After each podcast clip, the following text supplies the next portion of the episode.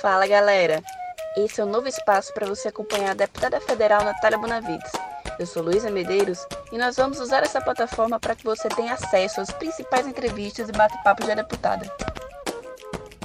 Você vai ouvir o Natália Chama, que é um programa de entrevistas que a deputada transmite ao vivo em suas redes sociais. Nesse programa, ela conversa sobre os principais temas que estão em pauta no país. E hoje, 16 de abril, Natália chama Siddhartha Ribeiro, e hoje a gente vai ter a oportunidade de conversar com o professor Siddhartha Ribeiro, né, um grande querido que sempre apoia muito é, a nossa atuação lá na Câmara no, no, nesses temas relativos à ciência. É o professor que é vice-diretor do Instituto do Cérebro, é diretor na SBPC.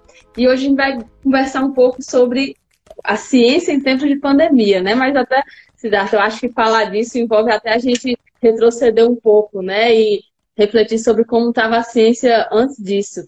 É, antes da gente começar, quer deixar teu oi, teu, tua saudação inicial para quem está tá nos acompanhando?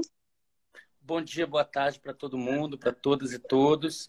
Que esteja todo mundo bem. Quem puder estar tá em casa, ficar em casa. Quem não puder estar tá em casa, possa, porque é a hora de, de a gente manter a, essa explosão viral no mínimo, né? A gente vai ter que lidar com problemas muito difíceis. O que vem pela frente é muito difícil. Companheiro, é, a gente está vendo o mundo todo se debruçar sobre esse tema da pandemia nesse momento. Está é, sendo um momento grave em todos os países, em alguns ainda mais, né? Nos que a gente está vendo um verdadeiro colapso de sistemas de saúde, é um número de mortes que sequer o sistema funerário dos países está conseguindo dar conta. E, e na maioria dos países, os seus governantes têm é, adotado uma postura de é, tomar providências em relação à pandemia, tomar providências em relação ao que precisa ser feito para evitar uma velocidade maior da contaminação das pessoas e tomar, inclusive, providências econômicas para é, permitir que as pessoas passem é, por esse momento, reduzindo, na medida do que é possível reduzir, os impactos econômicos e os impactos na pobreza.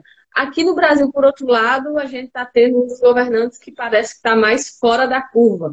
É, a gente está tendo, inclusive, é, um dos governantes que tem sido considerado o pior né, no mundo, que está enfrentando da pior forma a pandemia. E a gente está vendo todos os dias Bolsonaro dar orientações que são contrárias. Desculpa, gente. a gente está vendo todo dia Bolsonaro dar orientações que são contrárias a ao que se estabeleceu minimamente de consenso científico nesse momento e dizendo para as pessoas que o vírus está indo embora, que o isolamento é, não serve para nada, que as pessoas devem voltar a viver suas vidas normais, trabalhar. Eu queria que comentasse para a gente, para quem está assistindo, quem está nos acompanhando, o que, que representa essa postura de Bolsonaro e quais os possíveis impactos dessas orientações que ele está dando para a população brasileira. Natália, o... a não ser que aconteça um milagre bíblico, o Brasil vai ser um dos, pior... um dos países com mais gente morta por causa da Covid-19. Vai ser um dos países com pior é, é, é, prognóstico para a economia. Porque a, a, essa dicotomia entre isolamento e, e, economia é uma invenção da ultradireita. Na verdade, se você quer proteger a economia, tem que fazer o isolamento direito e cedo. O Brasil até começou cedo, mas começou cedo de maneira incompleta e está perdendo o isolamento à medida que o tempo passa. Ou seja, a gente está se aproximando desse, da, do pior momento e, ao mesmo tempo, relaxando o isolamento. Então, é um, é um, é um caso é, negativo de gestão, né? uma gestão negativa da crise. É, muito grave, um país muito grande, uma população gigantesca é, na, né, na, na, pobreza ou abaixo do, do, do limiar de pobreza na miserabilidade, não tem acesso à água, não tem acesso a sabão, não tem comida, não tem apoio do Estado. O Estado dá, demora muito tempo para dar míseros 600 reais. Mesmo assim, não chega nos mais pobres, porque não, tem, não estão no cadastro, não tem CPF. Então, é uma confusão, uma má gestão. E a gente vai pagar um preço muito alto por esse analfabetismo científico do governo, mas também da população. É, a gente está pagando por anos e anos de descaso com saúde, com educação, com ciência é, tudo aquilo que a gente ganhou na primeira década do século, vamos dizer bem explicitamente nos dois governos de Lula, a gente perdeu na segunda década do século em termos de investimentos nessas áreas. E agora é, agora a gente está diante desse, desse, desse desastre, no, e no meio do desastre, o, o, o, o governo é, ainda quer piorar as coisas, né? Tá, tá, tornando as coisas ainda mais difíceis. Inclusive essa questão toda do Mandetta, do ministro, é, o Mandetta não é, não, né, eu tenho falado isso por aí, no governo de psicopatas, os medíocres se destacam. Eles não fizeram nada, não, não importaram é, é, respiradores, quando, podiam ter, desde o início de janeiro já podiam estar cuidando dos respiradores, produzindo no Brasil, a questão das máscaras, não se adotou, é, é, não está claro para a população que tem que sair às ruas de máscara. Né? Testes, a gente não tem testes. É claro que o Brasil é, é, é, tem muito mais gente infectada, está muito óbvio isso. Tem muita gente morrendo de, infec... de, de, de, de, falência respiratória, que não vai identificada como Covid porque não há testes. Isso mantém os números artificialmente baixos, mas a realidade vai se impor, porque os leitos de UTI com respiradores são finitos e, não, e já estão indo para saturação. Então é uma situação muito, muito, muito grave, né? e, e aparentemente não há nenhum tipo de bom senso é, no governo central. Agora, existe bom senso nos, nos governos estaduais e, inclusive, em todo o espectro político, o que é bom, o que é bom para o país. E é, tu, tu mencionou aí essa queda de investimentos, né? Inclusive era algo que já vinha acontecendo antes do governo Bolsonaro começar, mas é, essa ofensiva, né, no, no, sentido dos cortes nos investimentos na área científica, na área de pesquisa, vem se aprofundando. E você trabalha na universidade, né? É um cientista que, além de ser cientista, convive com muitos outros, muitas outras, convive com bolsistas. E eu queria que tu trouxesse para a gente uma avaliação dessa política, não, não, não me refiro a esse momento imediato da pandemia, né? mas como, a partir do governo Bolsonaro, a política para ciência e tecnologia e a política para pesquisa é, afetou a vida de vocês, cientistas, como vocês estão vendo isso afetar a produção, enfim, e como isso deixou a gente em algum patamar diferente para receber a pandemia, como isso é, afetou é, o estágio em que a gente está hoje e por que, que isso deixa diferente a forma como o Brasil está podendo lidar com essa pandemia. Então, vamos, vamos é, fazer um, um, uma pequena recapitulação histórica para a gente situar o que está acontecendo agora. Entre 2003 e 2010, o orçamento de ciência e tecnologia e inovação no, do, do, Brasil passou de 2,5 bilhões de reais para 10 bilhões de reais. Então, na gestão, as duas gestões Lula, o orçamento para CTI foi multiplicado por quatro. Ele quadruplicou. E a gente estava caminhando para um investimento é, próximo ao dos países desenvolvidos. Os países desenvolvidos investem é, entre 3% e 4,5% do PIB em ciência. O Brasil tava, conseguiu chegar em 2010 em 1,7%, abaixo da China, por exemplo, com 2,5%. Certo? Mas estava tentando caminhar na direção de um país desenvolvido. De 2010 para cá, a gente andou tudo para trás. A gente está hoje com o mesmo orçamento que tinha em 2002 que é 2,5 bilhões por ano. Só que tem muito mais cientista, muito mais universidade, muito mais instituto federal. No governo Lula foram feitos muitos institutos federais, muitas universidades. No governo da Dilma também, alguma coisa. E isso tudo, então, tá, a gente tem uma base muito maior com o mesmo recurso, ou seja, tem muito mais escassez de recursos. É, no governo da Dilma, começou a haver um contingenciamento de alguns fundos muito importantes, em particular o Fundo Nacional de Desenvolvimento Científico e Tecnológico, FNDCT, que é administrado pela FINEP que é fundamental para poder fazer grandes laboratórios no Brasil. Isso começou a acontecer no governo Dilma. É, o orçamento total para a ciência não diminuiu, mas o orçamento interno para a ciência diminuiu por causa do Ciência Sem Fronteiras. Quando foi no governo Temer, aí foi muito ruim, o contingenciamento do FNDCT aumentou muito e ele começou a cortar bolsas, cortar recursos, tanto no CNPq quanto na CAPES. E no governo é, Bolsonaro ficou muito pior, porque além da questão orçamentária, ele foi ainda mais é, é, agressivo, violento, retirando mais recursos. Retirou no ano passado, retirou esse ano novamente, cortou bolsas. Mas aí tem um outro é, componente, que é a desmoralização das instituições, né? a demissão de cientistas que ocupam, ocupam cargos-chave porque estão fazendo ciência, como foi o caso do, do professor Ricardo Galvão, no INPE, né? interferência nos conselhos, expurgo da ciência, da SBPC, dos conselhos, eu sou diretor da SBPC, da Sociedade Brasileira para o Progresso da Ciência. A gente foi expurgado do Conselho de Meio Ambiente, expurgado do Conselho Nacional de Drogas. É, então, na verdade, já havia uma. É, esses conselhos já tinham maioria do, do, dos governos de direita conservadores, mas eles ainda tinham o contraditório, ainda tinha gente lá dentro que pensava diferente. Agora não tem mais, agora é opinião é, única. Né? E aí é, a gente passou por uma coisa muito grave no ano passado, que foi a necessidade de fazer mobilizações nacionais, passeatas, é, marchas, é, abraço de prédio público, a, mês a mês, para poder garantir a bolsa né, que é super é, reduzida dos, dos mestrandos, doutorandos e pós-doutorandos. Então, para garantir a bolsa do mês que vem. Quando você chega no ponto de fazer mobilização nacional para garantir uma coisa que é, dura um mês, é porque você está completamente desarticulado. Então, hoje a gente está pagando o preço de, de ter desinvestido em ciência, tecnologia e inovação nos últimos, vai, cinco anos, com certeza. Siddhartha, é, a gente está observando, tem um fenômeno acontecendo no mundo é, e nos parece que a, a, gente vê que tem um populismo de direita né, em alguns países e que esse populismo de direita está tendo uma afinidade com ideias anti-ciência.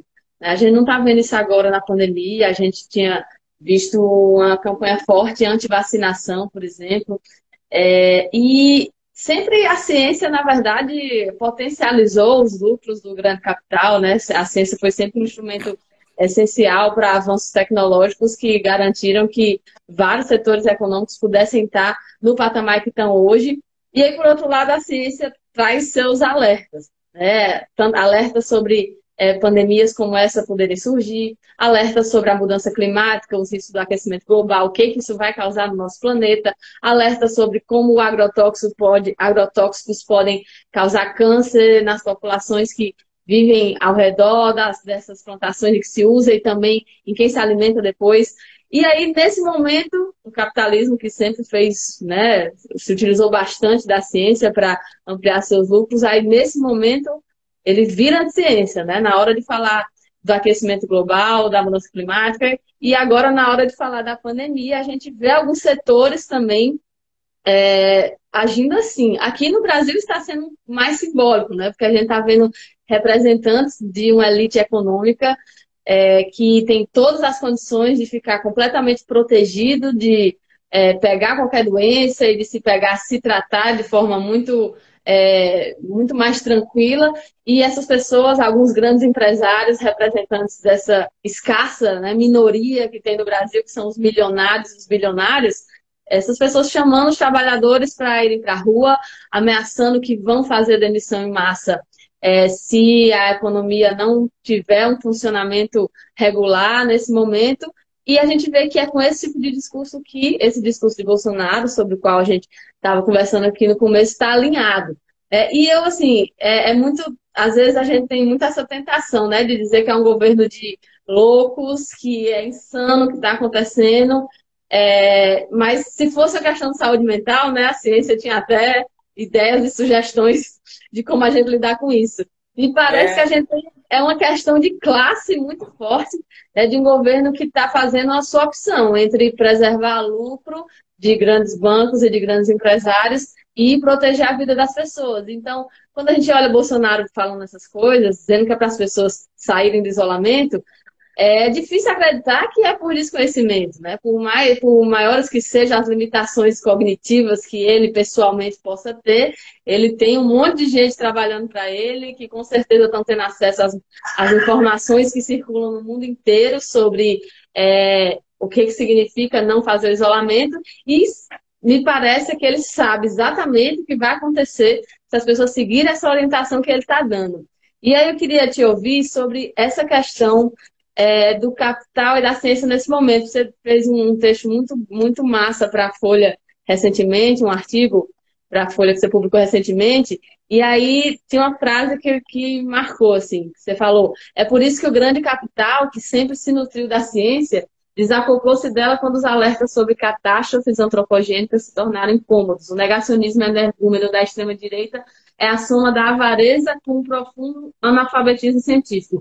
Em que medida tu acha que essa postura de Bolsonaro e desses empresários, desses representantes da elite brasileira, está relacionada com esses diretamente com interesses econômicos mesmo?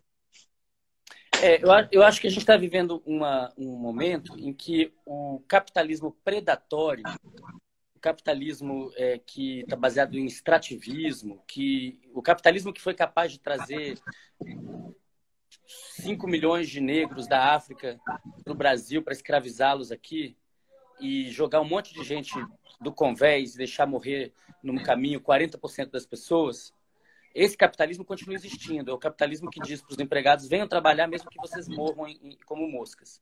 Esse é um capitalismo que, na verdade, está sob pressão de seleção negativa. Do ponto de vista darwinista, eles não cabem mais. O velho da van não cabe mais.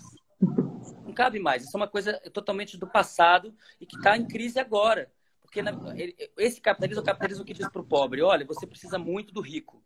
Mas agora, quem está precisando do pobre é o rico. É o, é o, rico que precisa do pobre trabalhar, que precisa do pobre limpar o seu banheiro, fazer a sua comida. E agora está no limite. Se não tiver saúde pública de qualidade no planeta para todo mundo, não tem para ninguém. A Covid-19 está mostrando isso para gente. Se não tiver uma saúde de qualidade para todo mundo, os ricos não estão seguros. O que a gente precisa ah, agora é o momento de acordar, de despertar de uma consciência planetária.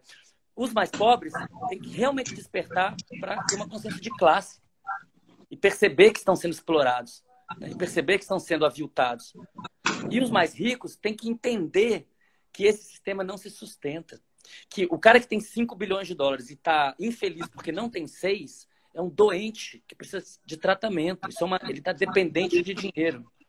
É, os, os, ricos do futuro, se, se houver futuro para essa espécie, os ricos do futuro vão ter que ter uma responsabilidade com o planeta que hoje eles não têm. O Piketty deixou isso muito claro. A única chance da gente sair desse subdesenvolvimento é os ricos pagarem bastante imposto e o Estado redistribuir. E se eles não confiam no Estado para redistribuir, então eles têm que fazer isso eles mesmos. Cadê as escolas, os museus, os hospitais que os ricos fizeram no Brasil, que são públicos e de graça para a população? Se eles não fizerem isso, essa sociedade não vai se sustentar. Eu tenho usado a seguinte metáfora: o capitalismo é como um carro que estava em alta velocidade indo para um precipício. E ele fez uma curva agora já bem perto do precipício, porque o aquecimento global, as mudanças climáticas estão vindo aí, o esgarçamento do tecido social, a desigualdade aumentando, tudo isso estava acontecendo. Mas estava indo em direção ao precipício. E agora ele capotou antes do precipício. E está capotando. Pode ser que ele capote mais duas ou três vezes e exploda. Pode ser que daqui a um ano a gente não tenha o que comer. Ou daqui a meses. E pode ser que ele pare de capotar todo amassado, que a gente consiga virar ele e aí a pergunta é: a gente agora quer acelerar ele de novo para o precipício? Ou a gente vai humildemente andar devagarzinho na outra direção? Começar a fazer uma economia, como agora estão anunciando na Holanda, a economia da, da rosquinha, né? Que você tem todo mundo dentro e não pode deixar nem, nem as externalidades ecológicas, nem as pessoas que não têm o que comer no centro. Então tem que a economia tem que estar orientada para o bem-estar das pessoas e não para o acúmulo. E é, antes eu queria dizer que tem um monte de gente mandando abraço para você, muito carinho, todo mundo gosta muito, tá feliz com a nossa conversa. É, e eu queria, aqui no Brasil, quem está dirigindo esse carro está pisando no acelerador, no acelerador rumo ao precipício, né? E aí, é, a gente tem condições de passar por essa crise durante esse governo, está né? tendo esse debate de forma muito forte é, nos setores políticos, nos partidos de esquerda, sobre esse momento, né? Como é que quem está na classe política, é, junto aos setores populares, né, junto da, da população mais vulnerável, deve se portar. E aí existe esse debate sobre é o momento de focar, por óbvio, é o momento de focar é, em a gente construir medidas de enfrentamento à pandemia, coisa que, aliás, o Congresso começou a sinalizar fazer, mas essa semana parou tudo para votar uma medida provisória, a MP 905, que tira direitos trabalhistas, né, com uma verdadeira vergonha, né, uma indignidade o Congresso, no meio da pandemia, se, se debruçar sobre retirar direitos trabalhistas. É, e claro que a nossa prioridade agora deve ser essa, né, na classe política, de, é, das medidas contra a pandemia. Mas essas medidas também não incluem a denúncia do que esse governo está fazendo. Né? Tem muita gente que tem falado com a gente, não, não é hora de ficar falando mal do, do governo Bolsonaro, é hora de focar no combate à pandemia. Mas, Mas o combate à pandemia hoje, é, hoje não é. tem, as duas coisas são iguais. Porque o é. governo está fazendo tudo errado. Se o governo estivesse fazendo, se, se o Bolsonaro estivesse seguindo a OMS, a gente podia falar, ok, trégua não vamos brigar com ele porque ele está seguindo aquilo que é para salvar todo mundo. A Organização Mundial da Saúde já deixou bem claro que a gente precisa fazer isolamento, precisa fazer teste, rastreio, e só pode trabalhar quem já foi testado, tem anticorpo. e, tá, e, e não está tá espalhando vírus. Essa é a forma para a gente sair da quarentena. A gente não está fazendo nada disso. Então, o Bolsonaro tá fazendo. O Bolsonaro vai ser lembrado por mil anos pelo que ele está fazendo agora. Se a gente tiver o cenário de centenas de milhares de mortes no Brasil, isso é um trauma nacional. Isso vai durar muito mais tempo do que durou a perda da Copa do Mundo em 1950. A gente está falando de coisa séria. Então, hoje, o que o Bolsonaro está fazendo é um comportamento absolutamente suicida. E como ele está fazendo isso com a população, é sociopatia. É muito grave. Genocida, né? Genocida. Genocida, genocida. É, eu tô, eu tô, concordo muito contigo, né? Eu estou nesses debates políticos, a gente tem defendido que é o momento de levantar a bandeira fora Bolsonaro e dialogar isso com a população, porque se sempre foi algo que a gente denunciou, agora é uma questão mesmo de saúde pública, né? Ele eu, deixou eu de sei, ser... Eu não sei se o Mourão seria melhor do que ele, não dá para saber. Não dá para saber até que isso aconteça. É, o que dá para saber é que ele, é, ele é a pior coisa que a gente já teve no, no governo em qualquer época.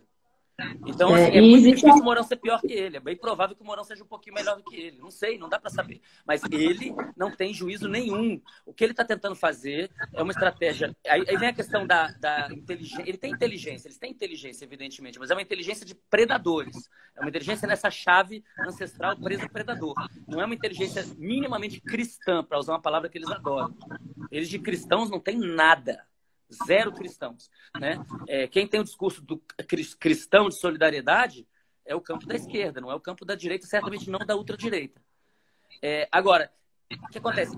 O analfabetismo científico deles faz com que eles não percebam o tanto que eles vão enfiar o pé na jaca, o tanto que eles vão se responsabilizar e manchar as mãos de sangue por uma tragédia gigantesca em curso.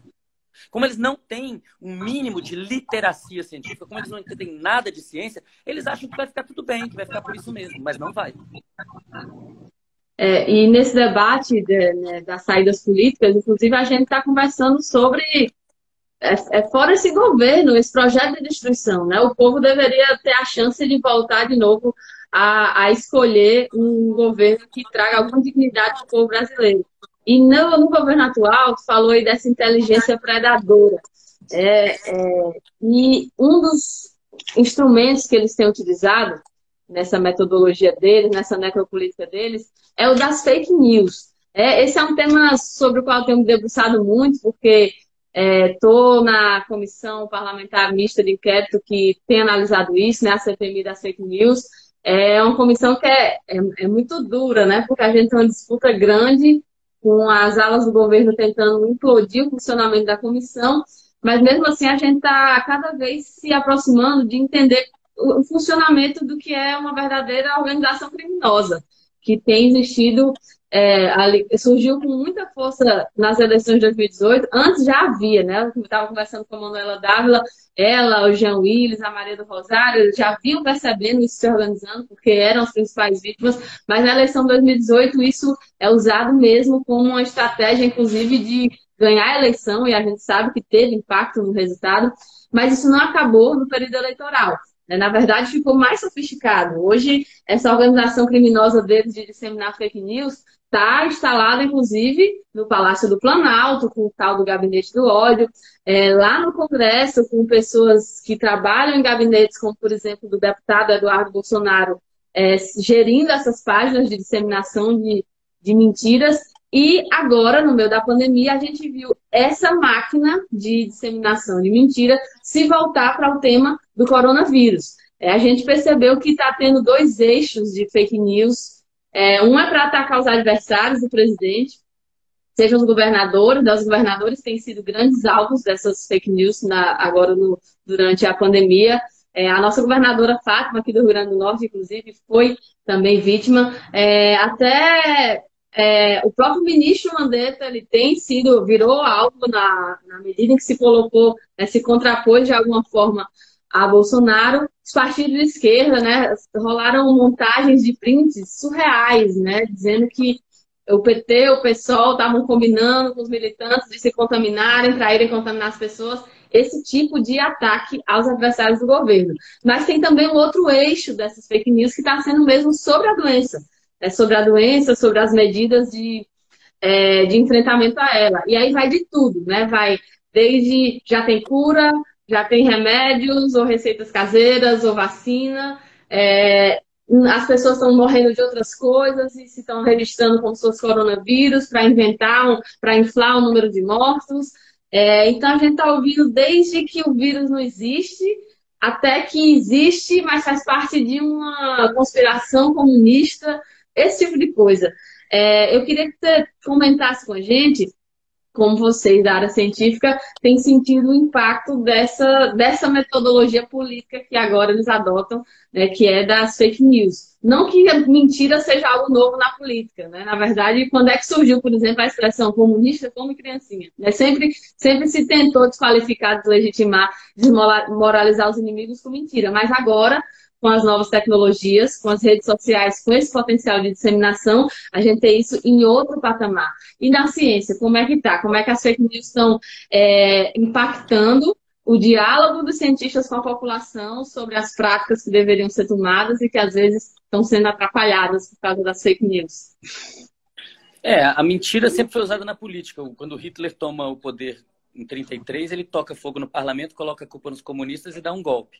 Né? Então, é, isso não é, não é novo. O que é novo é, é, é, você transformar aquilo numa imagem, ou num filme, ou num som que é muito persuasivo. Então, a pessoa ela, ela não lê jornal, ela não lê livros. Os brasileiros leem muito pouco. Nós, no Brasil, as pessoas leem muito pouco. Então, ela, ela não recebe nenhuma informação de uma fonte que tem algum tipo de curadoria né? O valor da imprensa é a curadoria, assim como o valor da ciência é a curadoria. Ou seja, é alguém que tem uma opinião fundamentada, aprofundada sobre aquilo.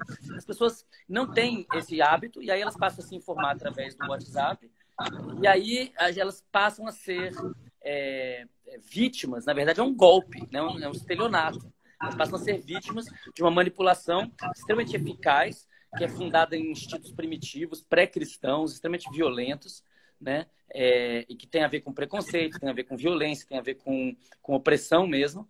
Então, é, é o, o, Bolsonaro ele é eleito porque um monte de gente se identifica, quando ele, quando ele tem essa votação gigantesca, tem a ver com, com um monte de gente se identificar com esses preconceitos. Então, é muito triste perceber que depois de, de muitos e muitos anos de governos é, é progressistas, é, as pessoas, mesmo as pessoas que, que enriqueceram, elas, elas nunca acharam que aquilo se devia à coletividade. É sempre assim, ah, a minha relação individual com Deus, Deus está me ajudando, Deus gosta que eu ganhe mais dinheiro. Então é uma coisa totalmente dançada, que envolve Deus, dinheiro, é uma coisa muito doente, né? E que agora está encontrando um adversário real. Porque mentir é muito fácil quando você está no mundo dos símbolos, mas não é fácil quando você está no mundo da realidade, da crua e nua dos fatos. É que nem quando foi a explosão em Chernobyl, no início a União Soviética tentou fingir que não era nada, que não era muito grave. Só que não tem como você ocultar a radioatividade. A radioatividade foi bater lá na Escandinávia. Os caras, o, o, eles ocultaram aquilo ali localmente, mas globalmente foi percebido. É a mesma coisa com Covid. Eles podem. Hoje existe um monte de médicos bolsonaristas fechando os olhos para a Covid. É, e aproveitando o fato de que não tem testagem, né, de que a testagem é baixa. É claro, se morre um monte de gente, você só testa um pouquinho, então atestado que morreu com Covid são poucos. Né? Mesmo assim, esse número está tá crescendo rapidamente.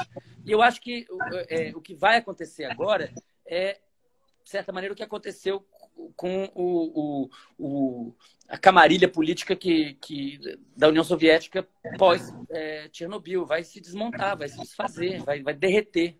Não tem como é, o que aconteceu com, com os generais na Argentina depois da Guerra das Malvinas, entendeu? Você até consegue manipular as pessoas para que elas façam alguma coisa absurda, como, por exemplo, ir fazer uma guerra numa ilha, enfrentar os ingleses e tomar uma surra dos ingleses, como foi no caso das Malvinas. Ou no caso do Brasil, vamos para a rua fingir que o vírus não existe. Mas vai ter uma hora que a realidade do vírus vai se impor, não vai demorar muito entre, maio, entre abril e maio, e aí a gente vai perceber uma total. A desmoralização do Bolsonaro já aconteceu. Todo mundo já entendeu que ele não governa absolutamente nada a não ser os seus próprios interesses. Agora, a questão é saber quanto tempo a gente aguenta isso. E depois que tiver um monte de gente empilhada morrendo no meio da rua, é, as pessoas vão ter muito mais objetividade em relação a isso. É duro, né? O que nos espera. E essa postura genocida é é muito revoltante, é muito indignante que a gente esteja passando por esse momento político com esse tipo de gente é, liderando. E tem uma coisa que Bolsonaro sempre incentiva, que é a polarização do debate político. Né? Isso a gente já vinha vivendo no Brasil há um tempo, É, isso não é por si uma coisa ruim a gente ter dois polos divergentes na política, mas o que existe hoje é, por parte deles, uma, um verdadeiro estímulo a discursos de ódio que torna a forma de viver essa polarização, aí sim, é, bastante dura aqui no Brasil. E isso está sendo levado a alguns temas até surreais, como é o caso do uso da, cloro, da cloroquina, uso de medicamentos, né? Eu estava vendo uma, um artigo ontem separando as pessoas entre cloroquiners e quarenteners, como se fossem dois times de futebol, um que acredita piamente que já existe a cura para essa doença e que essa substância é, da qual o Bolsonaro está fazendo propaganda nas suas lives, né, na, mostrando a caixinha e dizendo que é, já está mandando o exército produzir mais, e o outro grupo de pessoas que acreditam nas orientações de isolamento social. É, isso, como é que vocês estão na área científica, estão vendo o debate sobre a eficácia de uma substância virar uma guerra de torcida. É, como isso pode prejudicar? A gente já está vendo, aliás, pessoas tomando sem, sem indicação médica, tendo efeitos colaterais, arriscando sua vida em relação a isso. É, o que, que, cê, que, que vocês têm é, refletido em relação a isso, a como essa polarização chegou agora no âmbito da, pesquisa científica e de tratar é, a falta de evidências ou as pesquisas que estão em curso sobre alguma substância como se fosse essa briga de torcida organizada. É, as pessoas, eles, as pessoas que estão fazendo isso estão na ilusão de que tudo é uma questão de opinião, que não há fatos. Eu posso falar, não, o céu é vermelho, não, o céu é, é o céu é verde. E eu tenho todo o direito de falar que o céu é verde. Tem todo direito, mas ele não é verde. As pessoas têm direito de falar o que quiserem, mas isso não faz o que elas falaram uma verdade. Né? Nessa questão da cloroquina, a gente tem que desideologizar o debate.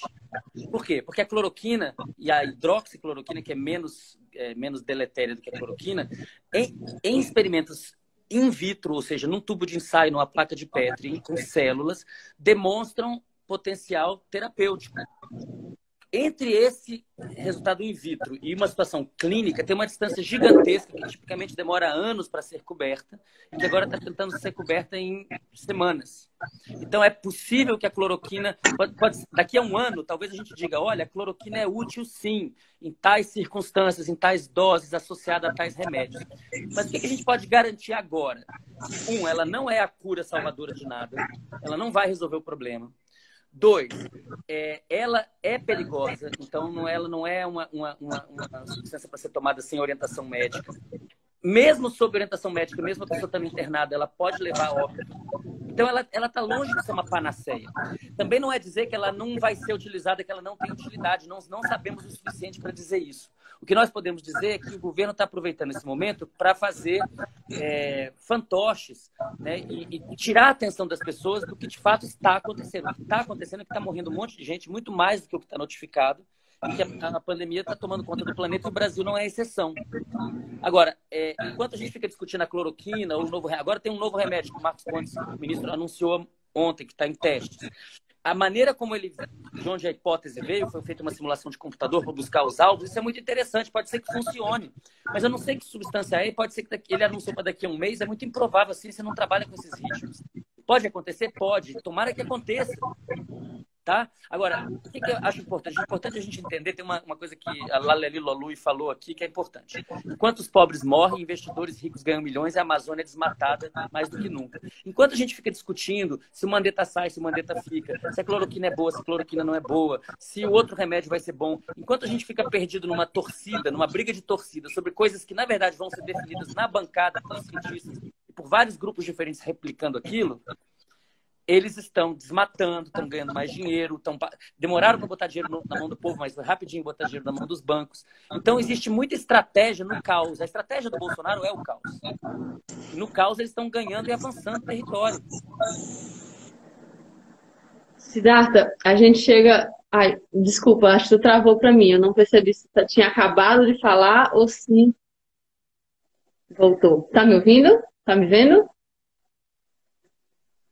Voltou? Pessoal, vocês estão. Agora voltou, acho que voltou. Tá me ouvindo?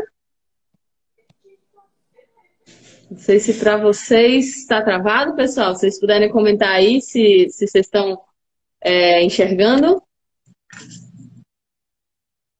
Acho que aqui para mim travou. Só um segundinho. Voltou? Alguém disse que voltou, para mim ainda não voltou. Ainda estou vendo o Siddhartha congelado. Eu voltei aqui. Ah, voltou? Voltei. Pronto, obrigada. E, companheiro, a gente está quase chegando é, no, no, no, final da nossa live. Estava é, te vendo falar agora há pouco na CNN sobre saúde mental. Né? A gente está tendo é, esse esforço para que as pessoas, quem puder, fique em casa nesse momento, ou seja, quem não estiver é, trabalhando em atividades essenciais, é, fazer o máximo possível para respeitar o isolamento, para só sair de casa se for de máscara e para resolver coisas absolutamente inadiáveis e urgentes. É, e eu tenho visto muita gente tratando dessa questão da saúde mental porque é algo um pouco inédito para a maioria das pessoas, né? Ficar isolado, ficar tanto tempo em casa, muita gente está sozinha mesmo, é, com contatos sociais prejudicados e agora na, na, no programa que você estava participando na, na CNN, estava tratando dessa questão, inclusive de como está afetando as pessoas em termos de ansiedade, de tristeza, né, de afetar o sono. Se puder deixar aqui para os nossos espectadores uma palavra sobre isso, quais são boas estratégias para passar por esse isolamento da forma mais saudável possível. Bom, primeiro é ficar em casa, né? O que é simples para a classe média, mas é complicado para os mais pobres, que são a maioria. É ficar em casa e ficar em casa com, com, com, segurança. Imagina você ficar em casa e fazer tudo errado. Tem que ficar em casa e fazer as coisas certas. Né? Não se contaminar, lavar. Vai fazer compras, pega tudo que chegou em casa, leva para o tanque, lava tudo, higieniza tudo. Tem que ter uma. A, a gente tem que imaginar o vírus. Tem que, a microbiologia ensina a gente a imaginar micro-organismos invisíveis, né? E agir de acordo com isso. Sair de casa com máscara, utilizar máscara por no máximo duas horas, depois troca de máscara. Dentro de casa, dormir adequadamente, não dormir tarde demais, dormir tanto que precisa. Se precisar dormir de tarde, dorme também. Quem pode fazer isso? Se alimentar adequadamente, não exagerar na alimentação, comer é, comida saudável durante o tempo todo, mas certamente durante a, a quarentena é importante. Tomar sol de manhã, é importante tomar um pouco de sol pela janela, dá para fazer é, o exercício físico tem que ser diário, mas não excessivo. Não pode ser extenuante. No momento que as pessoas, as pessoas estão com riscos de infecção, elas têm que manter a imunidade alta. Então, o exercício físico é moderado, mas não super intenso. Tudo isso vai ajudar bastante. Mas tem uma outra questão, que é a questão de manter a mente quieta. Se a gente está sempre pensando no futuro, ai meu Deus, o que vai acontecer? Será que eu vou conseguir voltar para o meu emprego em maio, em junho? É, isso torna a pessoa muito ansiosa. Se a gente está sempre pensando no passado, ah, como minha vida era boa, ou como minha vida era ruim, tudo isso vai dar uma tristeza. Se a gente consegue focar no presente, eu agora estou fazendo flexão de braço, agora estou lavando louça, agora estou cuidando dos meus filhos. Isso é o presente. E quando você está conectado no presente, a ansiedade tende a diminuir, você também não fica com depressão, não fica ruminando nada. Pode passar, meu filho. E é isso, eu acho que a gente tem, a gente tem que aguentar, isso vai demorar. A gente não vai sair da quarentena tão cedo. O, a, a, até aparecer uma vacina, a gente provavelmente vai ficar em quarentena intermitente. E isso só vai ser determinado com muitos testes. A testagem é fundamental. Se o Brasil pode fazer alguma coisa bem feita agora, é manter o isolamento, fazer testagem, inclusive aleatória, não só de quem está com sintoma, mas testar de maneira aleatória na população, para poder ter uma ideia de qual é a real distribuição dessa epidemia hoje no Brasil. Se a gente não fizer isso, qualquer decisão vai ser uma decisão às cegas. Siddhartha, muitas mensagens aqui de carinho, é, agradecendo a live. É, inclusive, queria avisar que vai ficar, tanto vai ficar aqui disponível no nosso Instagram por 24 horas, como também vai para o YouTube, ficar gravado depois para quem quiser assistir. E a gente está fazendo na plataforma de áudio também. Quem gosta de lavar louça e lavar o banheiro, assistir, ouvindo um podcast, ouvindo alguma coisa, a gente vai também deixar o áudio nessas plataformas. E além dessas eu não consigo ler todos os comentários que chegam aqui, é, mas além dessas mensagens de carinho, de vez em quando aparece um bolsominion, o que é, é bom também estar aqui para aprender um pouquinho, ouvindo o professor Siddhartha, dando, mostrando para o Instagram que tem gente interagindo, mas teve um que falou Viva Ustra, e aí eu não admito quem passa pano para torturador aqui na live, não. Então, eu tirei ele, se ele pedir desculpa, ele pode retornar. É, esse e aí, pra... retornar, né? Mas teve um que falou para o Lula devolver o dinheiro que ia salvar o país. É, saiu ontem a notícia, todo mundo deve ter visto, que quando acusaram a, a Marisa, mulher de Lula, de ter 256 milhões, uma, é, na verdade era 10 mil vezes menos. Era alguma coisa, não sei se eram 50 mil reais ou 25, 25 mil reais. Só erram então, assim, esses números quando é com o Lula, é impressionante. É, então, assim, é, já está muito claro quem é que quer construir o país e quem é que quer destruir o país, né, gente? A gente não precisa, esse debate está superado. E por fim, para a gente terminar aqui é o nosso bate-papo com, com a companheirada que está assistindo. É possível outro mundo depois disso? Né? Eu estou vendo muita gente refletir sobre pós-pandemia. Né? Inclusive, a nossa última live foi com o ex-ministro de Relações Exteriores, Celso Amorim, e ele afirmou que o mundo vai ser outro, né? que vai ter praticamente uma nova ordem mundial depois disso, e aí ele se refere a isso, inclusive, nos aspectos geopolíticos, nos aspectos econômicos. E eu estou vendo também que é um momento em que vários países que sempre foram neoliberais, ultra neoliberais, estão parando tudo, né? dando um tempo nas, nas lições de Chicago para compreender que não tem como o neoliberalismo lidar com a pandemia, não tem como não ter a presença forte do, do Estado para garantir a proteção das pessoas, e muita gente vendo nisso dois, é, dois possíveis caminhos, né? Um caminho de é, superação do neoliberalismo, de a gente fortalecer essa reflexão e rumar para uma sociedade melhor, e outros que estão achando que, como aconteceu outras vezes, né? Já teve outras crises antes. O capitalismo, aliás, vive de crises, né? É, já teve outras crises antes no neoliberalismo e eles conseguiram se recompor rapidamente, chegando inclusive ao estágio que a gente está hoje, que é uma política que é fortalecida. Né? O que, é que você acha? Existe? Eu, eu sou daquelas que acho que está em aberto, é, que é a atuação concreta da gente, né, das mulheres e dos homens nesse momento que vai permitir abrir um caminho ou outro. E eu vi escrevendo também um pouco sobre isso na Folha, queria que compartilhasse aqui com os nossos espectadores para a gente encerrando essa live. Eu tenho a mesma avaliação que você, Natália. É, e, aliás, vou aproveitar para falar logo. Sou teu fã, acho que você faz um trabalho sensacional. Tamo junto. É, e, e, e, é o quê? É o trabalho, é, é o trabalho que a gente tem que fazer mesmo, porque está em disputa. Nesse momento, os capitalistas predatórios mais predatórios estão falando, poxa, legal, oportunidade, vamos vender cloroquina. Veja, não estou nem fazendo juízo de valor sobre a cloroquina. Eu já falei sobre isso antes. Mas eles estão vendo isso como uma oportunidade. Opa, legal, vai morrer um monte de velhinho, vai ser bom para os planos de saúde. Opa, legal, vamos vender máscara. Então, tem infelizmente, o espírito de porco está é, tá em toda parte. A gente está num momento de evolução da consciência. Esse é um momento de um papo muito reto.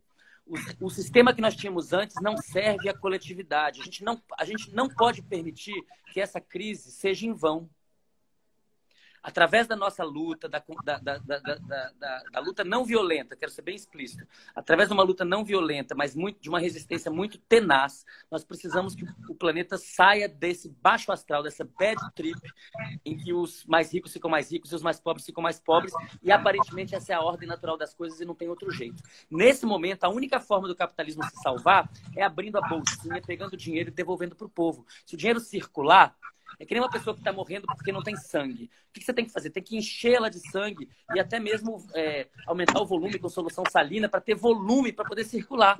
Se você fala assim, não, mas eu quero austeridade, eu sou o Paulo Guedes, eu quero austeridade, vamos dar só 200 reais. Só 200 reais não vai funcionar. 600 reais já foi pouco. Ainda bem que o parlamento conseguiu multiplicar por três, mas é pouco. Então, esse é o momento que, se os ricos quiserem continuar a ser ricos, eles vão ter que ficar, abrir mão de 95% do que tem. E ainda assim, eles não vão mudar em nada o seu consumo de caviar norueguês. Então, as pessoas têm que sair da ideia de que ter dinheiro em abstrato numa conta de banco é uma coisa boa e começar a achar que uma coisa boa é uma granola, é um, um raio de sol, passear na praia, porque isso a gente tem como salvar para todo mundo. Agora, se eles não mudarem esse comportamento paleolítico de acúmulo e violência, o planeta não tem solução. Não vai dar certo, a espécie humana não vai ficar por aqui muito tempo. Antes, você falar isso antes, era apocalíptico. Agora é realista.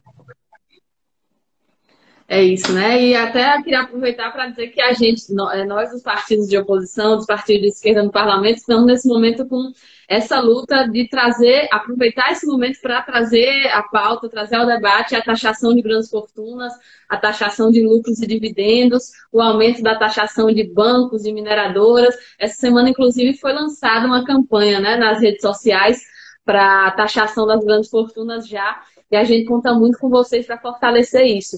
É, um, é, o que é previsto na Constituição, né? não é nada revolucionário, está lá no texto da Constituição, mas ele nunca conseguiu tirar do papel. E acho que esse é o momento mais propício até hoje, desde a redemocratização, para a gente colocar isso em pauta de novo. Então, companheiro, eu queria te agradecer demais, né? É uma honra para a gente ter você aqui no programa. É, queria dizer para quem está nos assistindo, primeiro agradecer a audiência, o pessoal ficou firme e forte aí durante o programa todo. A gente vai disponibilizar esse vídeo no YouTube e vai disponibilizar o áudio nas plataformas como Spotify e as outras, é, as outras plataformas de áudio. Quem ainda é, não segue Siddhartha nas redes já sabe qual é. Ele nem tinha Instagram, né? E teve que criar agora por causa desse, de tanto convite que estava recebendo para participar é, desses programas. Então, companheiro, eu queria terminar te agradecendo imensamente. É uma honra para a gente não só ter podido fazer o programa contigo hoje, mas ter tido você como um parceiro do nosso mandato. Para quem não sabe, ele tem sido um grande consultor né, em todas as matérias relacionadas à ciência. Eu sou da comissão do uso medicinal da cannabis e tem, é, tenho sempre recorrido, aperreado ele para trazer as melhores informações para a comissão. Então, queria agradecer por tudo isso, né? Não só por participar do nosso programa hoje, mas por todo essa, esse apoio que você vem dando e te parabenizar pela atuação, né? Que, enfim, lhe tornou uma referência no país todo é, em defesa de uma ciência que esteja a serviço do povo. Obrigada, manda teu tchau aí para nossa galera. Obrigado, Natália. Obrigado a todo mundo. Um monte de gente querida daqui, de Natal, de Brasil inteiro. Um monte de gente bacana da universidade, da capoeira e, e amigos e amigas. Eu, eu acho que a gente está num momento muito rico, um momento solene da história humana, um momento importante. A gente tem que estar bem consciente. A gente vai conseguir. Nossos ancestrais eram danados e danadas, fizeram coisas incríveis. Inventaram a roda, inventaram o fogo, inventaram a linguagem. A gente só precisa inventar o bem-estar. Vamos inventar o bem-estar para todo mundo, isso vai dar certo. A Covid-19 é uma desgraça, mas é uma desgraça que vai ajudar a gente a evoluir na direção correta. Esperança e fora Bolsonaro.